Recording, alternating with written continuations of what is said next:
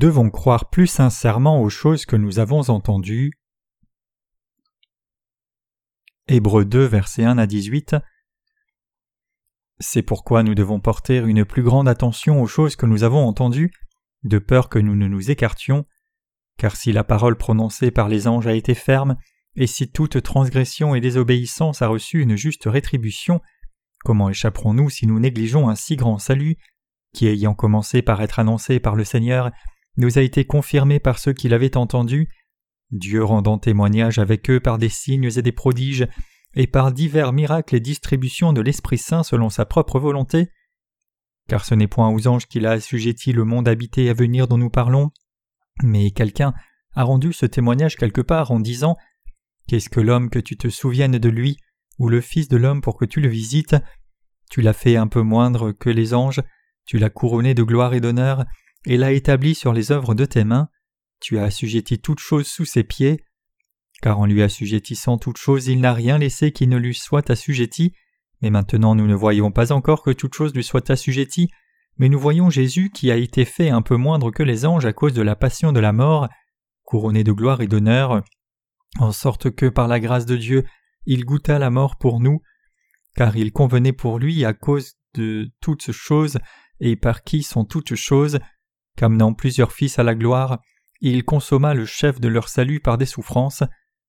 Car celui qui sanctifie et ceux qui sont sanctifiés sont tous un, c'est pourquoi il n'a pas honte de les appeler frères en disant J'annoncerai ton nom à mes frères, au milieu de l'assemblée je chanterai tes louanges. Et encore moi je me confierai en lui. Et encore me voici moi, et les enfants que Dieu m'a donnés. Donc puisque les enfants ont eu part au sang et à la chair, lui aussi semblablement y a participé, afin que par la mort il rendît impuissant celui qui avait le pouvoir de la mort, c'est-à-dire le diable, et qu'il délivra tous ceux qui, par la crainte de la mort, étaient pendant toute leur vie assujettis à la servitude, car certes il ne prend pas les anges, mais il prend la semence d'Abraham. C'est pourquoi il dut en toute chose être rendu semblable à ses frères, afin qu'il fût miséricordieux et fidèle souverain sacrificateur dans les choses qui concernent Dieu, pour faire propitiation pour les péchés du peuple, car en ce qu'il a souffert lui-même étant tenté, il est à même de secourir ceux qui sont tentés. Nous devons travailler le chant du cœur des gens et ensuite leur prêcher l'évangile de l'eau et de l'esprit. Commençons par porter notre attention sur Hébreux 2, versets 1 à 3 ici. C'est pourquoi nous devons porter une plus grande attention aux choses que nous avons entendues, de peur que nous ne nous écartions, car si la parole prononcée par les anges a été ferme, et si toute transgression et désobéissance a reçu une juste rétribution, comment échapperons-nous si nous négligeons un si grand salut, qui ayant commencé par être annoncé par le Seigneur, nous a été confirmé par ceux qui l'avaient entendu, Dieu rendant témoignage avec eux par des signes et des prodiges, et par divers miracles et distributions de l'Esprit Saint selon sa propre volonté.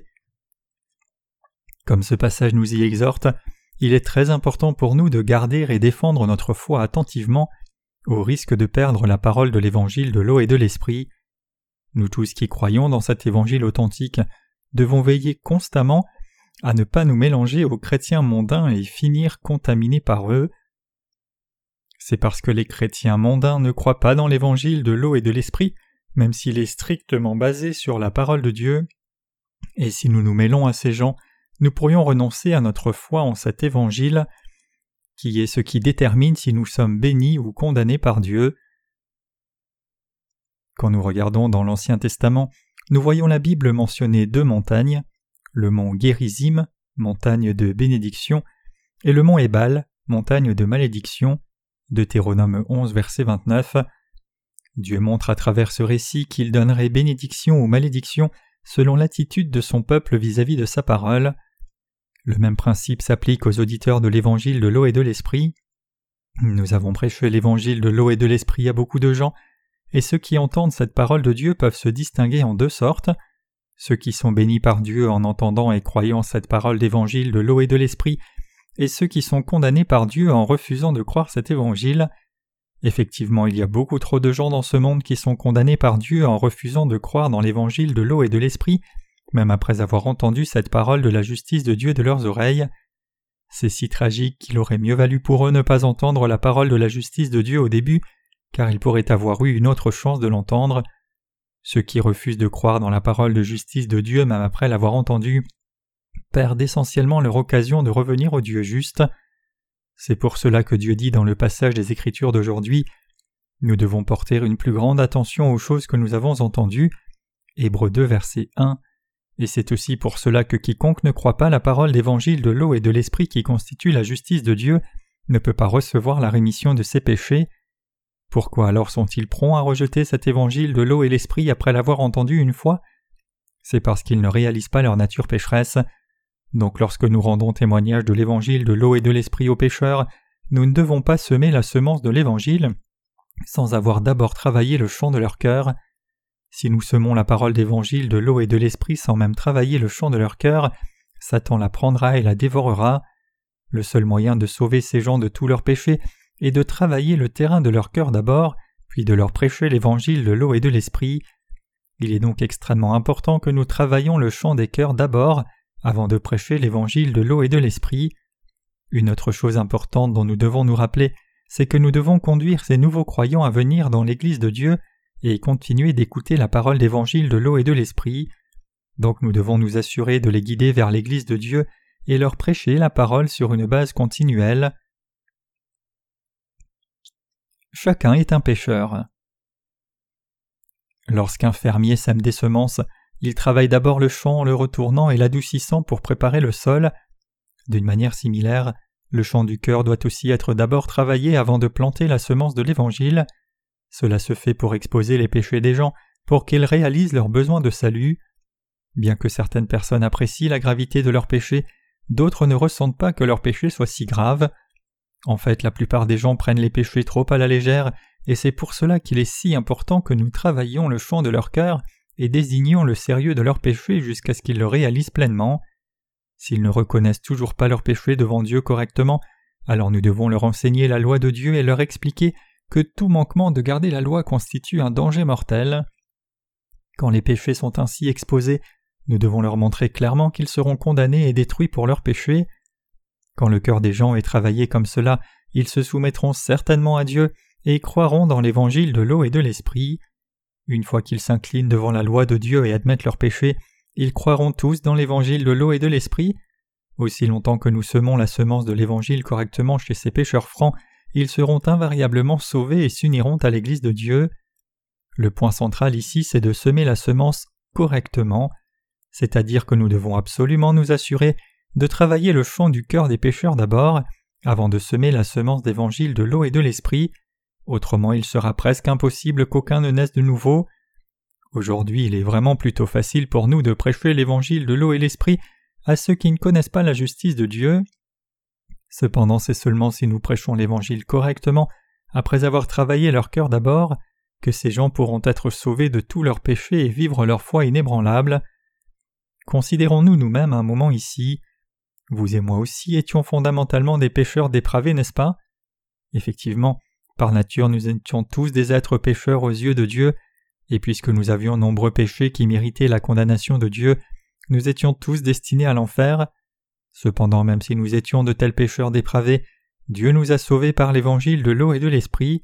C'est pour cela que nous menons maintenant nos vies de foi dans l'Église de Dieu. Même si les gens de ce monde peuvent nous voir comme des étrangers, nous qui croyons dans l'évangile de l'eau et de l'esprit, c'est en fait nous qui menons la vie de foi correcte. Une fois que nous avons réalisé que nous n'avions rien de bon dans nos cœurs, nous avons su que nous devions accepter l'évangile de l'eau et de l'esprit donné par Dieu dans nos cœurs. Aucun être humain n'a de cœur fondamentalement bon. Pourquoi Jésus-Christ est-il venu sur cette terre incarné dans la même chair et le même sang que nous? Quand Jésus est venu sur la terre nous chercher, il est venu dans la même chair et le même sang que nous. Chacun est né sur cette terre en chair afin de recevoir la rémission des péchés en croyant dans l'évangile de l'eau et de l'esprit. En d'autres termes, chaque être humain est né pour devenir un enfant de Dieu dans sa grâce, et c'est parce que Jésus-Christ est né sur cette terre incarné dans la chair d'un homme que nous avons pu devenir les propres enfants de Dieu le Père, car Christ a pu nous sauver, nous tous qui croyons maintenant dans l'évangile de l'eau et de l'esprit de chacun des péchés. Jésus-Christ était plus que capable de nous sauver, nous croyant dans l'évangile de l'eau et de l'esprit de tous les péchés du monde. C'est ainsi, parce que nous sommes nés pécheurs et notre Sauveur est aussi venu sur la terre incarné dans la même chair que nous, et c'est pour cela qu'il lui a été possible de sauver chacun de nous qui croyons maintenant dans l'évangile de l'eau et de l'esprit. Mais pour accomplir cela, notre Seigneur devait d'abord porter tous les péchés de ce monde sur son propre corps par le baptême qu'il a reçu de Jean-Baptiste, et il y avait une très bonne raison à cela. Cette raison est expliquée en Hébreux 2 versets 14 à 15. Donc puisque les enfants ont eu part au sang et à la chair, lui aussi semblablement y a participé, afin que par la mort il rendît impuissant celui qui avait le pouvoir de la mort, c'est-à-dire le diable, et qu'il délivra tous ceux qui, par la crainte de la mort, étaient pendant toute leur vie assujettis à la servitude. Ce passage implique que grâce à l'incarnation de Jésus-Christ sur cette terre, beaucoup de gens allaient recevoir la rémission des péchés et devenir enfants de Dieu en croyant dans l'évangile de l'eau et de l'esprit. Ces gens ce n'est autre que nous, et il y a encore beaucoup plus de gens sur cette terre qui deviendront enfants de Dieu en croyant dans l'évangile de l'eau et de l'esprit. Maintenant je suis certain que vous savez bien pourquoi les êtres humains sont nés sur cette terre. Ils sont tous nés pour devenir les propres fils et filles de Dieu. Bien que Jésus soit notre Sauveur, il est en fait le premier Fils aux yeux du Père, et nous tous qui croyons maintenant dans l'évangile de l'eau et de l'esprit sommes les jeunes semblables de Jésus, c'est-à-dire que nous sommes aussi fils et filles de Dieu. Destinés à être condamnés pour nos péchés, nous n'avions d'autre choix que craindre la mort constamment et vivre sous sa servitude durant toute notre vie, mais notre Seigneur Dieu a envoyé son Fils sur la terre afin de délivrer des gens méchants comme nous de tous les péchés du monde. La Bible dit dans le passage des Écritures d'aujourd'hui que Dieu le Père a fait incarner son Fils dans la chair et le sang d'un homme, pour que par la mort il rendît impuissant celui qui avait le pouvoir de la mort, c'est-à-dire le diable. Hébreux 2 verset 14. Autrement dit, c'est pour faire de nous les fils et filles que Dieu le Père a envoyé son Fils unique dans la même chair et le même sang que nous. C'est pour cela que Jésus-Christ devait être baptisé par Jean-Baptiste et crucifié à mort sur la terre, dans le même corps que nous. Dieu lui-même devait devenir un homme afin de sauver la race humaine de tous ses péchés. Pour nous sauver de tous nos péchés, en d'autres termes, Jésus-Christ devait avoir le même corps que nous. Il devait ensuite porter tous les péchés du monde sur son propre corps en étant baptisé par Jean-Baptiste. C'est alors seulement que tous nos péchés pouvaient être transférés sur Jésus-Christ, et toutes ces choses étaient absolument indispensables pour que Christ éradique tous nos péchés. La Bible dit que Jésus-Christ est le souverain sacrificateur du royaume des cieux. Dieu a envoyé son Fils vers nous pour faire de nous ses enfants, et cela est expliqué plus avant dans le passage des Écritures d'aujourd'hui. C'est pourquoi il dut en toutes choses être rendu semblable à ses frères, afin qu'il fût un miséricordieux et fidèle souverain sacrificateur dans les choses qui concernent Dieu, pour faire propitiation pour les péchés du peuple. Hébreux 2 verset 17. Il est dit ici qu'il convenait que Jésus-Christ soit comme nous pendant un peu de temps, pour qu'il puisse être un miséricordieux et fidèle souverain sacrificateur, dans les choses qui concernent Dieu pour faire propitiation pour les péchés du peuple. Hébreux 2 verset 17. Ce passage nous montre clairement que Dieu a répandu sa miséricorde sur nous, et qu'il désire que nous cherchions sa miséricorde, non que nous fassions des sacrifices. Autrement dit, Dieu répand sa miséricorde sur ceux qui la cherchent et les sauve de tous leurs péchés, mais il condamne tous ceux dont le cœur est trop endurci pour chercher sa miséricorde pour leurs péchés. C'est vraiment à quelqu'un qui a des fautes et manques comme Jacob que Dieu donne sa miséricorde du salut alors que quiconque essaye d'établir sa propre justice de la chair est rejeté par Dieu et jeté en enfer. Jésus-Christ est notre fidèle souverain sacrificateur tout comme la Bible dit. C'est pourquoi il dut en toute chose être rendu semblable à ses frères, afin qu'il fût un miséricordieux et fidèle souverain sacrificateur dans les choses qui concernent Dieu, pour faire propitiation pour les péchés du peuple. Hébreux 2 verset 17.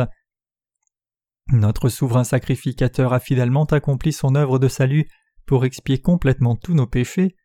Étant venu sur la terre dans la même chair que nous, Jésus a porté tous les péchés du monde sur son corps, et il a offert son propre sang de vie à Dieu le Père au lieu d'offrir seulement le sang d'un animal. C'est pour cela que Dieu le Père dit ici dans le passage des Écritures d'aujourd'hui que Jésus est le souverain sacrificateur le plus fidèle qui nous a sauvés parfaitement de tous nos péchés. Comprenez-vous maintenant pourquoi Jésus-Christ est venu sur la terre dans la même chair que nous, pourquoi il a été baptisé par Jean-Baptiste, et pourquoi il a été crucifié à mort? J'espère et crois que vous allez tous comprendre maintenant pourquoi Jésus-Christ a été baptisé par Jean-Baptiste et pourquoi il a abandonné son corps à la croix. Jésus-Christ est notre fidèle souverain sacrificateur, il est aussi Dieu lui-même qui a répandu sa miséricorde sur nous, et il est notre Sauveur qui est venu sur la terre dans la même image que nous. Comme le dit Hébreu 2 verset 14, Donc puisque les enfants ont eu part au sang et à la chair, lui aussi semblablement y a participé.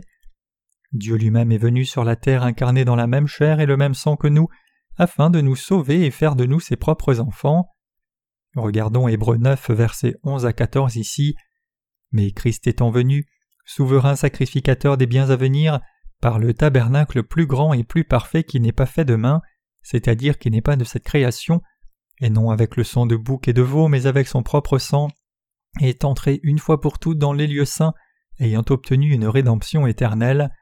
Car si le sang de bouc et de taureau, et la cendre d'une génisse avec laquelle on fait aspersion sur ceux qui sont souillés, sanctifie pour la pureté de la chair, combien plus le sang du Christ qui par l'Esprit éternel s'est offert lui-même à Dieu sans tache, purifiera-t-il votre conscience des œuvres mortes pour que vous serviez le Dieu vivant? Étant venu sur la terre incarné dans la chair d'un homme pour nous sauver de tous nos péchés, Jésus-Christ a sacrifié son propre corps pour nous comme les boucs et veaux étaient sacrifiés dans l'Ancien Testament après avoir pris les péchés du peuple d'Israël. Mais au lieu d'offrir seulement le sang des boucs et veaux, Christ a offert son propre sang comme il est écrit, non avec le sang de bouc et de veau, mais avec son propre sang, est entré une fois pour toutes dans les lieux saints, ayant obtenu une rédemption éternelle. Hébreux 9, verset 12. Au temps de l'Ancien Testament, c'était le travail du souverain sacrificateur de transférer les péchés du peuple d'Israël sur les animaux sacrifiés à leur place. Mais quand Jésus est venu sur la terre, il n'a pas seulement transféré les péchés de son peuple sur un simple animal, mais plutôt il a pris lui-même chacun de tous les péchés sur son propre corps par l'imposition des mains de Jean-Baptiste, et il est ainsi devenu notre propre propitiation et holocauste. En tant que Dieu lui-même, Jésus est fondamentalement sans péché. En dépit de cela, il est venu sur la terre incarné dans la chair d'un homme, a porté tous nos péchés en étant baptisé par Jean-Baptiste, a abandonné sa propre vie pour nous, et a ainsi accompli notre rédemption éternelle une fois pour toutes. Quand nous regardons en Lévitique chapitre 16, nous voyons qu'au jour de l'expiation également connu comme Yom Kippour, le souverain sacrificateur entrait dans le lieu très saint avec le sang de l'animal et en aspergeait sept fois sur et devant le propitiatoire. Les Israélites qui croyaient au sacrifice du jour de l'expiation étaient remis de tous leurs péchés annuels. De même tous ceux qui croient au sacrifice de Jésus peuvent aussi entrer dans le sanctuaire éternel du ciel tout comme Jésus, comme c'est écrit en Hébreux 9 verset 14. Combien plus le sang de Christ, qui par l'Esprit éternel s'est offert lui-même à Dieu sans tache, purifiera-t-il votre conscience des œuvres mortes pour que vous serviez le Dieu vivant? Qu'est-ce que cela signifie que nos consciences soient purifiées des œuvres mortes? Il y a certaines transgressions que nous commettons même si nous savons que ce sont des péchés, le fait que Jésus nous ait purifiés des œuvres mortes signifie qu'il nous a tous lavés de ces transgressions et nous a permis de servir le Dieu vivant. Les Écritures disent que Jésus est l'agneau de Dieu qui a pris les péchés du monde. C'est pour nous sauver de tous nos péchés que Jésus-Christ est venu sur cette terre, et il a effectivement libéré nos consciences de chacun de tous les péchés pour que nous soyons tous en mesure de servir le Dieu vivant et justice. En étant baptisé par Jean-Baptiste, le Seigneur a pris tous nos péchés une fois pour toutes il a été crucifié à mort en portant ses péchés. Par le baptême qu'il a reçu de Jean-Baptiste au Jourdain, le Seigneur a déjà porté tous nos péchés. Tout comme nous étions tous exposés par la loi de Dieu comme pécheurs, il n'y a personne dans ce monde qui puisse vivre avec une conscience nette tout le temps. Pouvez-vous penser à quelqu'un qui ait une conscience sans aucun défaut du tout? Chacun a fait quelque chose qui le fait se sentir coupable dans sa conscience. Cela signifie-t-il que vous commettez le péché seulement quand vous faites quelque chose contre votre conscience? Non, ce n'est pas le cas. Il y a en fait deux sortes de péchés commis par chacun, ceux que vous commettez consciemment et qui rendent votre conscience coupable, et ceux que vous commettez involontairement en enfreignant les commandements de la parole de Dieu sans en avoir vraiment l'intention. Les deux sont des péchés à égalité, même si quelqu'un ne connaît pas la parole de Dieu. Quand cette personne fait quelque chose qui trouble sa propre conscience, ce péché est inscrit dans son cœur et elle est emprisonnée par cela. Ce sujet est traité en Romains chapitre 2. Pour voir cela, lisons Romains 2, versets 14 à 15 ici. Car quand les nations qui n'ont point de loi font naturellement les choses de la loi, n'ayant pas de loi, elles sont loi elles-mêmes et elles montrent l'œuvre de la loi, écrite dans leur cœur, leur conscience rendant en même temps témoignage, et leurs pensées s'accusant entre elles ou aussi s'excusant. C'est pour cela que même les non-croyants se sentent coupables dans leur conscience lorsqu'ils font quelque chose de mal, et tout ce qui fait que leur conscience se sente coupable est un péché. Leur conscience, en d'autres termes, est une loi pour eux qui désigne leur péché. Avant de prêcher l'évangile de l'eau et de l'esprit, nous devons parfois travailler profondément le cœur des gens avec la parole de Dieu pour que leur nature pécheresse soit exposée. Quand leurs péchés sont exposés et que les œuvres mortes de leur conscience sont révélées, ils sont obligés d'écouter l'évangile de l'eau et de l'esprit. Mes chers croyants, je vous demande de ne pas laisser la parole de Dieu que vous avez entendue aujourd'hui s'éloigner. Il est absolument impératif pour nous tous de continuer de méditer sur cette parole que nous avons entendue jusqu'à présent et de prêcher l'évangile de l'eau et de l'esprit en conséquence.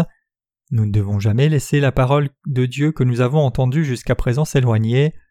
Que vous soyez bénis par Dieu par votre foi ou alors condamnés pour votre incrédulité dépend entièrement de vous.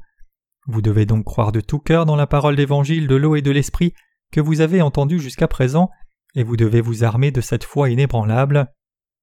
Quand nous lisons la Bible, nous voyons beaucoup de récits qui contrastent deux sortes de personnes et nous enseignent sur l'importance absolue de la foi. Le récit d'Abel et Cain donne une telle leçon, comme le récit d'Isaac contre Ismaël et Jacob contre Ésaü. Que nous enseignent tous ces récits Ils nous enseignent que tous les gens de foi, d'Abel à Isaac et Jacob, ont été bénis parce qu'ils ont cru la parole de Dieu quand ils l'ont entendue, alors que d'autres comme Cain, Ésaü et Ismaël ont été condamnés parce qu'ils ont ignoré la parole de Dieu et refusé de croire même après l'avoir entendue plusieurs fois. Aucun de vous ne devrait jamais négliger de continuer d'écouter la parole de Dieu et d'y croire tout le temps, et lorsque vous écoutez la parole de Dieu ou lisez les Écritures, vous ne devez jamais passer ou oublier aucune partie, peu importe combien cela pourrait être bref. Chaque parole de Dieu elle-même est vie, car c'est là que l'évangile de l'eau et de l'esprit est si clairement et exhaustivement écrit. Donc si vous méditez cette parole d'évangile attentivement et y croyez de tout votre cœur, vous recevrez certainement les bénédictions abondantes de Dieu par votre foi, mais si vous négligez votre foi, vous finirez par perdre même les bénédictions que vous avez déjà reçues. Donc je demande à chaque membre de l'équipe de mission des entreprises de ne jamais négliger aucune partie de la parole de Dieu qu'ils ont entendue jusqu'à maintenant, et de plutôt y croire encore plus fermement. Le fait même que vous soyez né dans ce monde et ayez entendu la parole de Dieu sur l'évangile de l'eau et de l'esprit est la preuve qui montre que Dieu vous aime. Alléluia.